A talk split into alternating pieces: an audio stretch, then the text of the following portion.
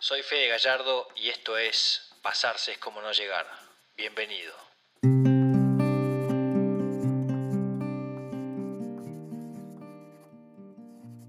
Bienvenidos a un nuevo programa de Pasarse es como no llegar. En esta sección que estamos haciendo junto con Carmen Burone, que se llama Con el corazón en la mano, porque lo estamos dejando programa a programa.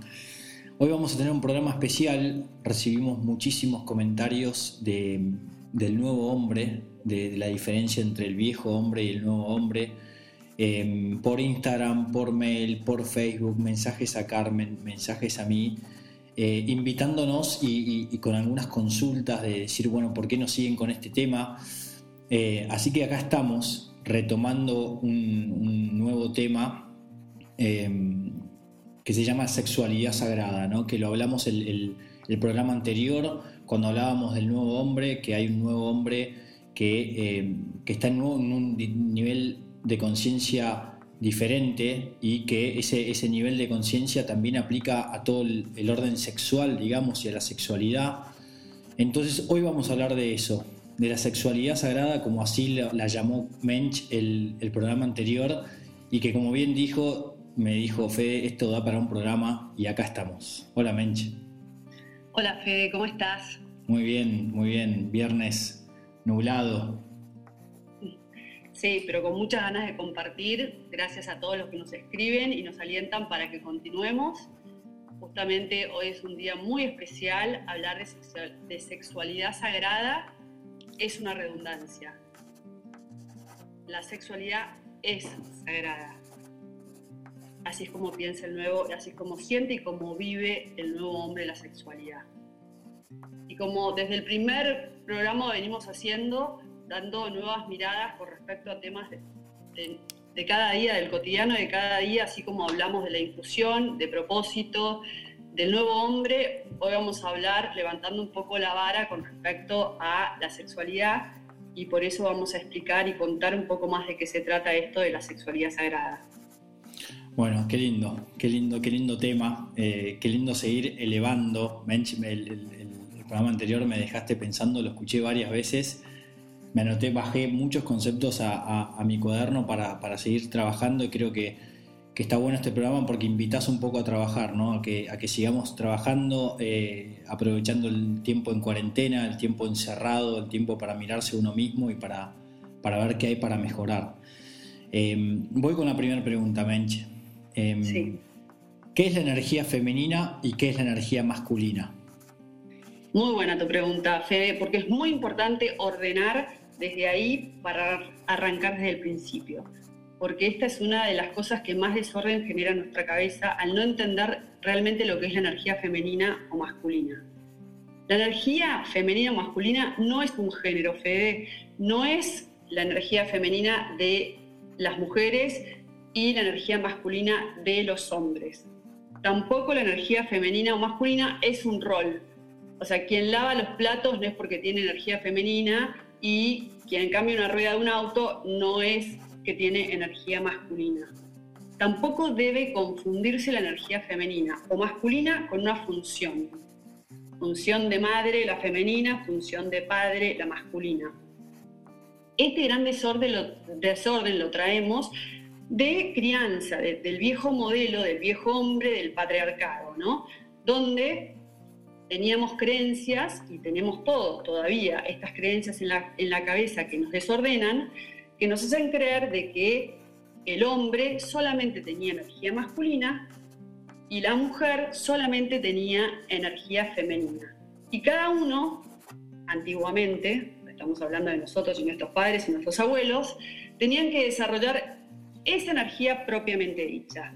Entonces, el hombre solamente desarrollaba todo lo que tenía que ver con energía masculina y la mujer solo desarrollaba lo que tenía que ver con energía femenina.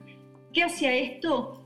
Generaba seres humanos incompletos, que para completarse buscaban su media naranja y se, convertían en naranjas enteras porque ellos venían en mitades, se habían desarrollado por mitades y entonces se buscaban porque se necesitaban. Entonces el amor en esos tiempos eran por necesidad. Ahora el nuevo hombre y la nueva mujer entienden que la energía femenina y la energía masculina está, ambos, ambas están dentro de cada uno de los cuerpos. No importa el género, si sos varón o sos mujer, si sos hetero o sos homo. Todos debemos desarrollar ambas energías adentro nuestro porque todos debemos ser personas completas. Entonces, cuando nos vinculamos con alguien, nos vinculamos para acompañarnos en determinados proyectos, para ser compañeros de vida, para, eh, para ser tu mejor amigo, para ser tu mejor amante, pero no desde la necesidad de que el otro te cubra ciertos costes, ciertas tareas que vos, porque no desarrollaste esa energía, no las podés hacer y que la otra persona eh, te cubra desde la necesidad de cosas que vos no tenés desarrolladas. El nuevo hombre y la nueva mujer son completos. Y eso es lo más importante que todos tenemos que tener en nuestras cabezas. Me, despertaste dos preguntas, eh, una que me quedó picando cuando, cuando la nombraste y otra que, que, creo que acabas de romper un paradigma que es el de la, de la naranja, pero ahora voy a eso. Eh, la primera pregunta es, recién nombraste que, por ejemplo, la, la, la, maternidad no tiene que ver con, con una cuestión de género yo como hombre te pregunto, ¿en dónde encaja, digamos, eh, la maternidad en el hombre? A ver, vamos a... Esta, está buenísima la pregunta porque esto ordena para todo el mundo. Vamos a diferenciar la energía masculina, cuáles son los atributos de la energía masculina y vamos a explicar cuáles son los atributos de la energía femenina. La energía masculina tiene propósito. Los hombres, fíjate que generalmente se mueven y, les importa mucho qué van a hacer, cómo lo van a hacer, en cuánto tiempo, buscando qué objetivo. Si vamos a otro nivel de conciencia, buscamos el propósito, el para qué de nuestra existencia. Eso es de energía masculina. Pero vos entenderás, porque lo hablamos en el primer capítulo, que tanto hombres como mujeres tenemos que tener propósito. Entonces, esa es una energía que antes solamente la desarrollaba el hombre y ahora la tienen que desarrollar todos los seres de este planeta. Todo ser humano, seas hombre, seas mujer, tenés que desarrollar y tenés que encontrar cuál es tu propósito porque es tu punto de partida. La energía masculina es dadora por excelencia. Por eso que el hombre habiendo desarrollado antiguamente solamente su energía masculina, quería dar. El hombre da y materializa. Eso, perdón, no quiero decir el hombre porque ahí me estoy equivocando yo. La energía masculina da y tiene la capacidad de materializar. La energía femenina recibe y comparte. Entonces es propio de la energía masculina dar y materializar y es propio de la energía femenina recibir y compartir. Eso nosotros lo, transformamos en roles. Pero acá es donde digo, no se equivoquen, energía no es rol.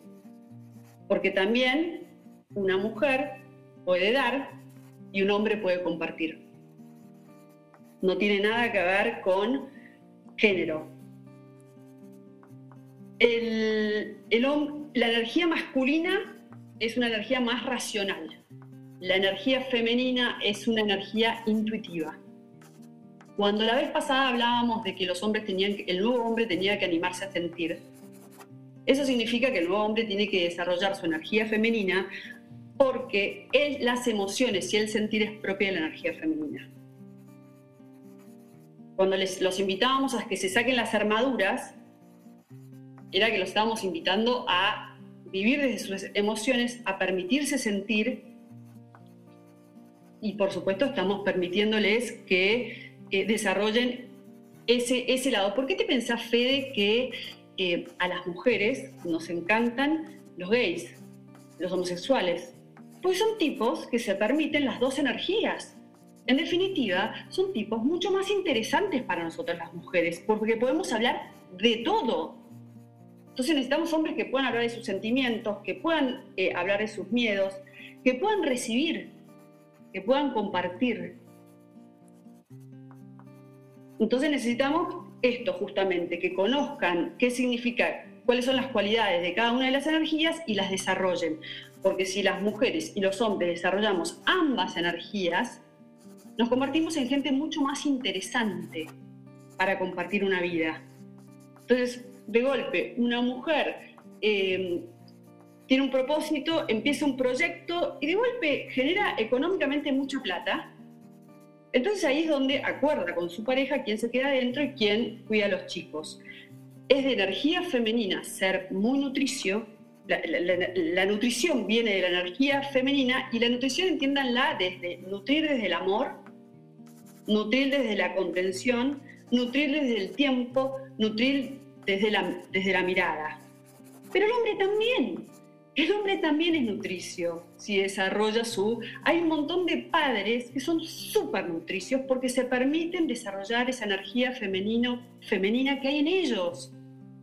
Y qué lindos padres que son. Y no saben lo que nosotros las mujeres los celebramos a esos padres que hacen tan bien esa función de, padre por tener la energía femenina desarrollada.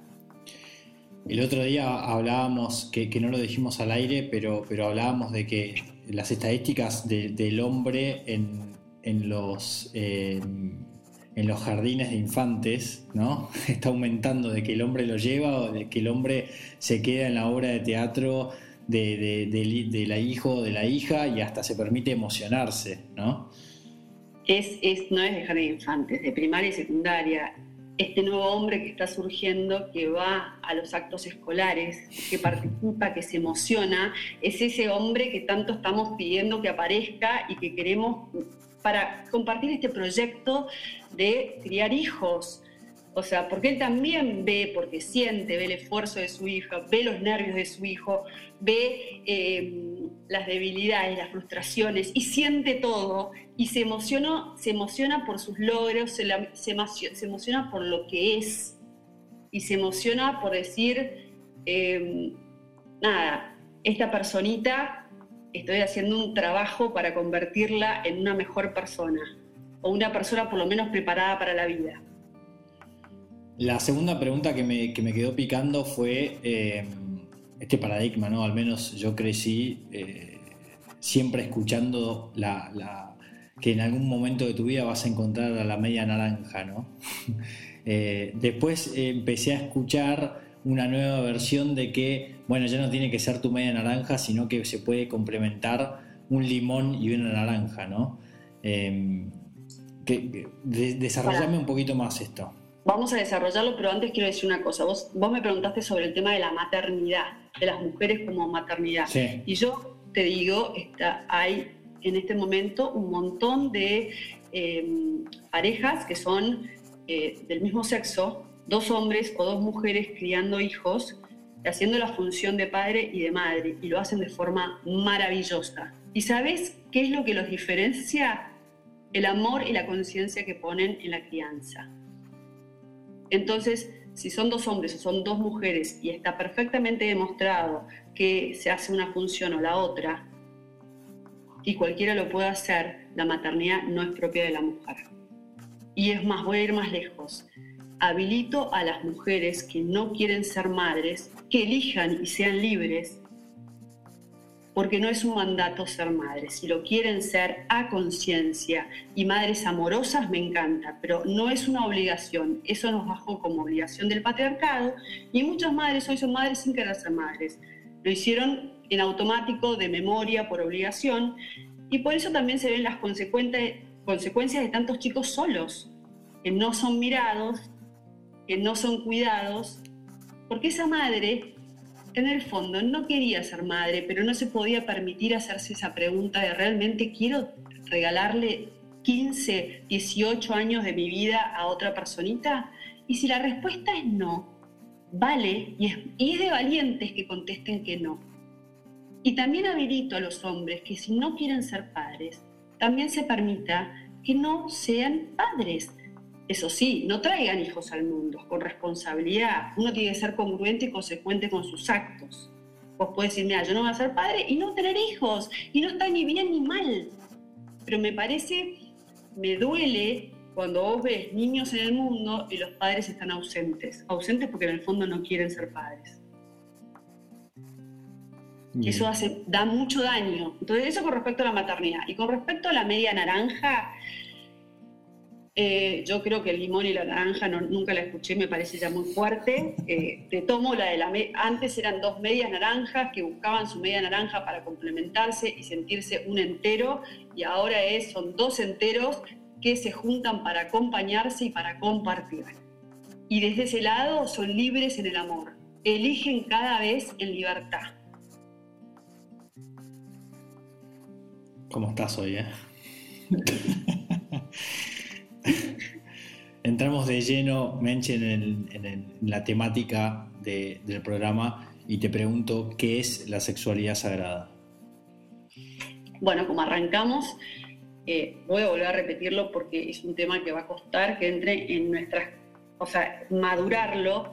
La sexualidad es sagrada. Decir sexualidad sagrada es una redundancia verlo así y vivirlo así depende del nivel de conciencia y de madurez de cada una de las personas. Como hablamos en la primera entrevista, los niveles de conciencia es como si fuera un edificio, depende en qué piso estás, vos vas subiendo y vas cambiando la mirada de una misma cosa. Entonces ahora esa misma cosa vamos a cambiar la mirada de la sexualidad. En la planta baja, lo que nosotros llamamos sexualidad comúnmente, yo te lo llamo genitalidad. ¿Qué es la genitalidad? Es la primera capa de la sexualidad, en donde es absolutamente eh, superficial. ¿Qué se, ¿Qué se requiere? Deseo sexual, química. Es una capa en donde no necesariamente hay amor. No está involucrado generalmente el amor. La duración de la genitalidad es corta generalmente. Es un encuentro fugaz, rápido, em, o sea, empieza y termina muy rápido. Más que nada es si hay que describirlo con una palabra, es una descarga, es una descarga placentera. Acá, en este punto, generalmente en la genitalidad no hay orgasmo, se acaba, pero no hay orgasmo. Y como generalmente en este punto puede pasar dentro de un, matrimonio, de, de que haya algunos encuentros donde sean genitalidad.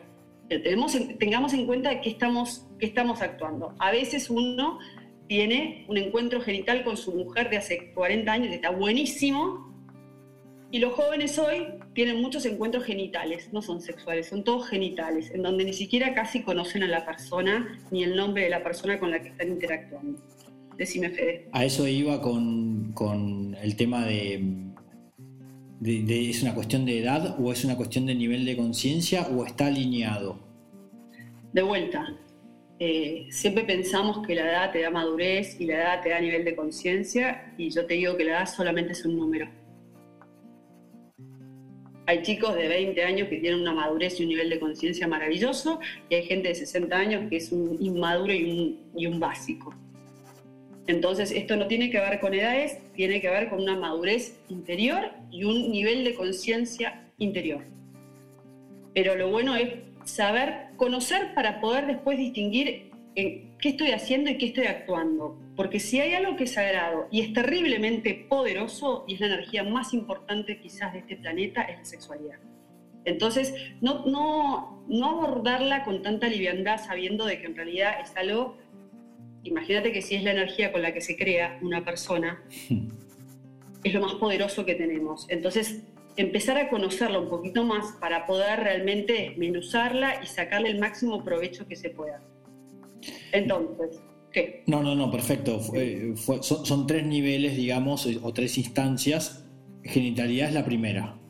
Genitalidad es la primera. La segunda es, subimos un escalón más y ahí sí podemos hablar de sexualidad. En, es lo que generalmente todos conocen, que uno dice, bueno, hago el amor hago el amor con mi mujer, hago el amor con mi marido, ya está implicado el amor, ya no es solamente la genitalidad, ya no es solamente el deseo sexual, eh, acá sí hay más tiempo, hay más duración de tiempo. Nuestro profesor de Kabbalah decía, si vos querés hacer el amor a tu mujer esta noche, empezá haciéndoselo en la mañana. Con un gesto, con un desayuno, con unas flores, con un piropo. A la mujer se le hace el amor durante todo el día para que al final del día quiera hacer el amor. Entonces, eso es la sexualidad, donde ya es es, es, como casi que diría de una duración mucho más larga. El ingrediente fundamental es el amor. Hay mucha más exploración, hay mucha más dedicación, hay mucho más juego. Acá hay que ser mucho más creativo. Acá se involucran los sentimientos. En la genitalidad, Fede, no se involucran sentimientos. La genitalidad diría que casi es lo mismo que, lo que la genitalidad que, que practican los animales. Es un instinto en donde se produce una descarga en la genitalidad, donde se empieza, se termina y cada uno sigue con su vida. Y no pasó nada. En cambio, cuando uno hace el amor, hace el amor con una persona a la que conoce, a la que ama, a la que, donde involucra sentimientos, donde hay un deseo de compartir y de, y de conocerse, y lo más importante o el ingrediente que hace toda la diferencia, Fede, es que haya conexión cuando vos tenés conexión con tu pareja y haces el amor conectado, es una sexualidad lindísima. Volviendo al punto uno, perdón, pero me, me, fui al, viejo hombre y lo que hablábamos anteriormente, ¿qué repercusión tiene eh, eh, mantenerse en la genitalidad, digamos, eh, porque a priori lo que puedo pensar como, como, como se llega a un... El objetivo es descargar, sí, pero, pero hay un vacío después del alma, o sea, ¿cuál es la consecuencia de esa genitalidad?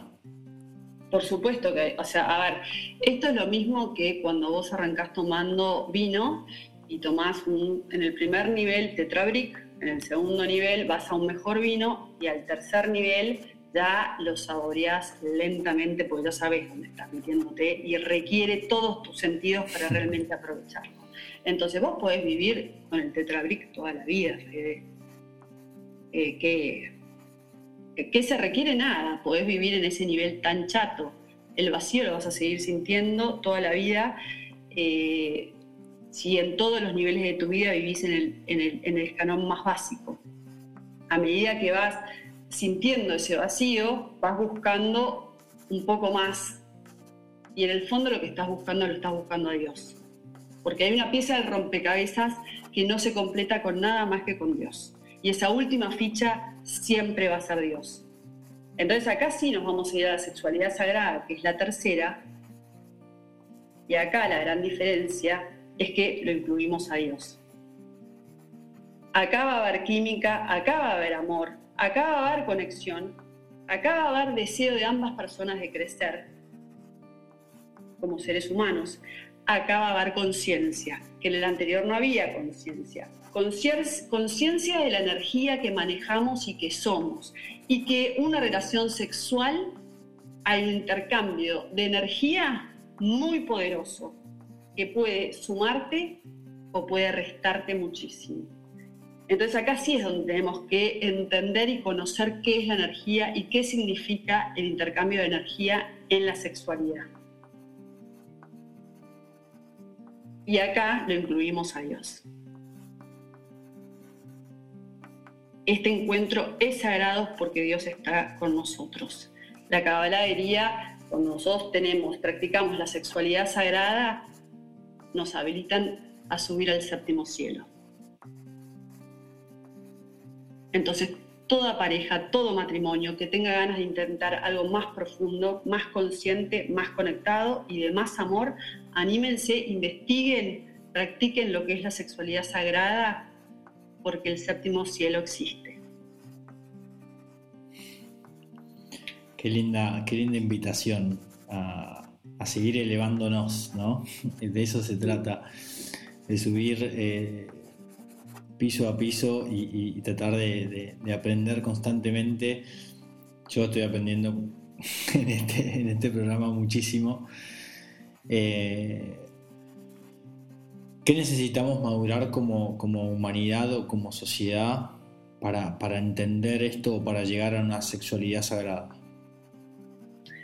Primero necesitamos madurar y crecer interiormente. O sea, cuando vos ves a un bebé que va madurando, lo primero que hace es empezar a gatear, después camina, después que logra caminar habla, después de que logra hablar controla esfínteres y así es la secuencia de la madurez. Entonces, el primer paso de querer madurar es empezar a hacer el trabajo interior. Es el capítulo uno de nuestras entrevistas.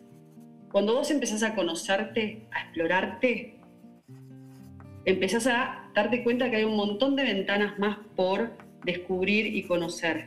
Y eso te va llevando a un camino de conocimiento y autoconocimiento que te va llevando por sí mismo a madurar y a elegir. Porque cuando uno empieza a elegir es donde demuestra de que está madurando.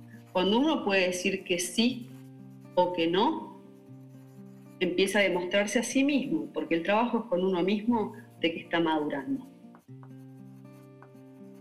Entonces, si lo querés llevar a todos los niveles de tu vida, empezá por entender, si vamos a hablar de sexualidad, quién sos vos, qué te gusta, qué no te gusta, qué conoces, qué no conoces. Empecé a hacer ese camino interior en vos mismo. En simultáneo estaría buenísimo que lo haga tu pareja o lo hacen juntos. Y desde ahí empezar a, a crecer y a elegir y a acordar qué es lo que le gusta y qué quieren compartir, qué experiencia quieren vivir y qué experiencia no. Poner las reglas de cada encuentro y de cada em, sexualidad sagrada cada vez que la practiquen. Porque pará, no te voy a decir que ahora todas las noches vas a practicar la sexualidad sagrada. Vos estás en pareja con tu mujer hace 20 años y una vez vas a, hacer una vez vas a hacer la sexualidad sagrada, otra vas a hacer una sexualidad común y corriente y otra vas a hacer una genitalidad. Vos vas a poner las proporciones en función al estado de ánimo que esté eh, la pareja en ese momento. Lo importante es tener esa vara de querer crecer y de poder llegar a mejorar como seres humanos, los dos en la misma dirección. Y después la frecuencia la pone cada pareja acordándola.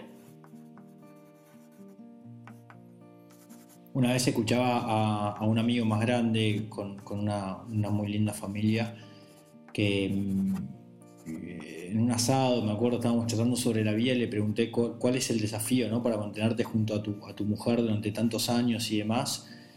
Y, me, dijo algo muy similar, ¿no? que es eh, cuanto más trabajes en vos mismo, mejor, mejor vas a estar y mejor, en consecuencia, mejor va a estar la persona que está al lado tuyo. ¿no? Em, es clave, dijimos, la cuarentena nos trajo un gran regalo. Y creo que este gran regalo es el poder trabajar en nosotros mismos, el poder conocernos, porque es la primera gran herramienta que cada persona tiene que poseer. Desde ahí se abren un montón de caminos desde el propósito, desde tus dones, desde cómo querés encarar tu paternidad o no paternidad, maternidad o los temas que se te ocurren, pero siempre entendiendo primero quién sos vos. Voy a una pregunta, diría, con el ejemplo del edificio, me parece una pregunta de, planta baja, pero ¿por qué hay tanto tabú? Porque la sexualidad, por muchos, muchos, muchos cientos y miles de años, siendo la energía más poderosa, es el tema que menos conocemos. Y el tabú se lo damos en el minuto que cada uno de nosotros no investiga e intenta aprender de qué se trata esta energía. Porque si la podemos disfrutar, si nos lo fue dada, la podemos disfrutar, la tenemos. ¿Por qué no la conocemos? Entonces, para que dejes de ser tabú es, dejen de pedir permiso, cada uno de los que está escuchando en este momento el podcast empiece a, preguntarse qué más necesito conocer, empiecen a investigar, hay, hay mucha información, pero hay que ir a buscarla. No fuimos educados en disfruten de la sexualidad, fuimos educados en la sexualidad con culpa, la sexualidad sucia, la sexualidad es todo un tema, eh, encima se arrastra con todo lo que ha pasado de, tanto abuso, de tanto abuso de poder físico. Entonces la, sexualidad tiene una connotación muy negativa. Pero este nuevo hombre tiene que rescatar ese tema, tiene que tratarlo entre algodones porque ha sido muy maltratado, empezar a investigarlo desde el amor y ponerlo sobre la mesa para poder mirarlo a los ojos, igual que la discapacidad, conocerlo y amarlo. Nada más maravilloso que la sexualidad. Eh, entrando en el nivel de la sexualidad sagrada, lo, involucraste a Dios y, y, tiene relación con el poder de creación que tenemos como seres humanos? Es que la sexualidad sagrada, la sexualidad es un milagro. Si la viviéramos y la sintiéramos con ese nivel de amor con el que vivimos cada uno de los milagros cuando se producen, sería un acto tan amoroso y tan elevado que como seres humanos y como raza elevaríamos el grupo de conciencia colectivo. Y esa es mi invitación. Veamos a la sexualidad como un acto sagrado, que lo es, y milagroso, que lo es. Qué responsabilidad tenemos, ¿no? Cuando empezamos a conocer. Es que es muy importante empezar a dar a conocer y, es importante nutrir y dar otra mirada para que como sociedad dejemos de caer siempre en el mismo lugar y empezamos a tomar las cosas importantes para otra dirección, la verdadera dirección que es la que nos une, la que nos hace hombres y los que nos hace uno. Y esa dirección es el amor. Bueno, Mench, tengo que agradecerte este programa, invitas a, seguir pensando, a seguir reflexionando. Eh, la cuarentena sigue, mm, dan nuevas fechas, casi fines de junio, así que la invitación es constante, ¿no? Eh, por algo también está pasando todo esto y, me quedo también con algo que dijiste en el primer programa, que es eh, todas las personas que me hablan, que han desarrollado su, su vida interior, la están pasando bien en esta cuarentena. Exactamente. El que, el que haya hecho un trabajo interior entiende que esta cuarentena es un regalo. Y el que no la esté pasando bien, no se preocupe, aproveche para hacer trabajo interior, para encontrar las miles de herramientas y de esa manera cuando abran las puertas salir transformado. Gracias Bench por regalar todo tu conocimiento y que tengas un lindo fin de semana. Lindo fin de semana, Fede. Beso grande. Soy Fede Gallardo y esto fue un cuento más de pasarse es como no llegar. Gracias.